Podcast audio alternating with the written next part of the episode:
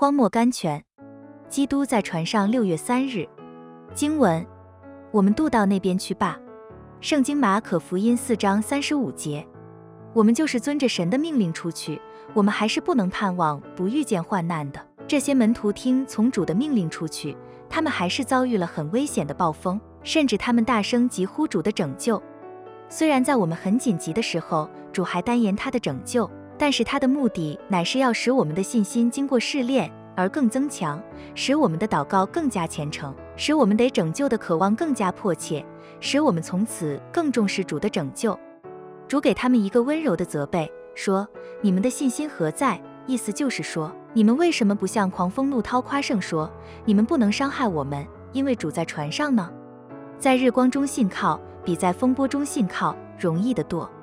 若不放我们在试炼中，我们绝不会知道我们自己有多少信心。有了主的命令，虽然不能免去患难，然而主必拯救，只是时间的迟早罢了。因为主绝不会口说。我们渡到那边去吧，而心中却计谋要我们沉在海底。选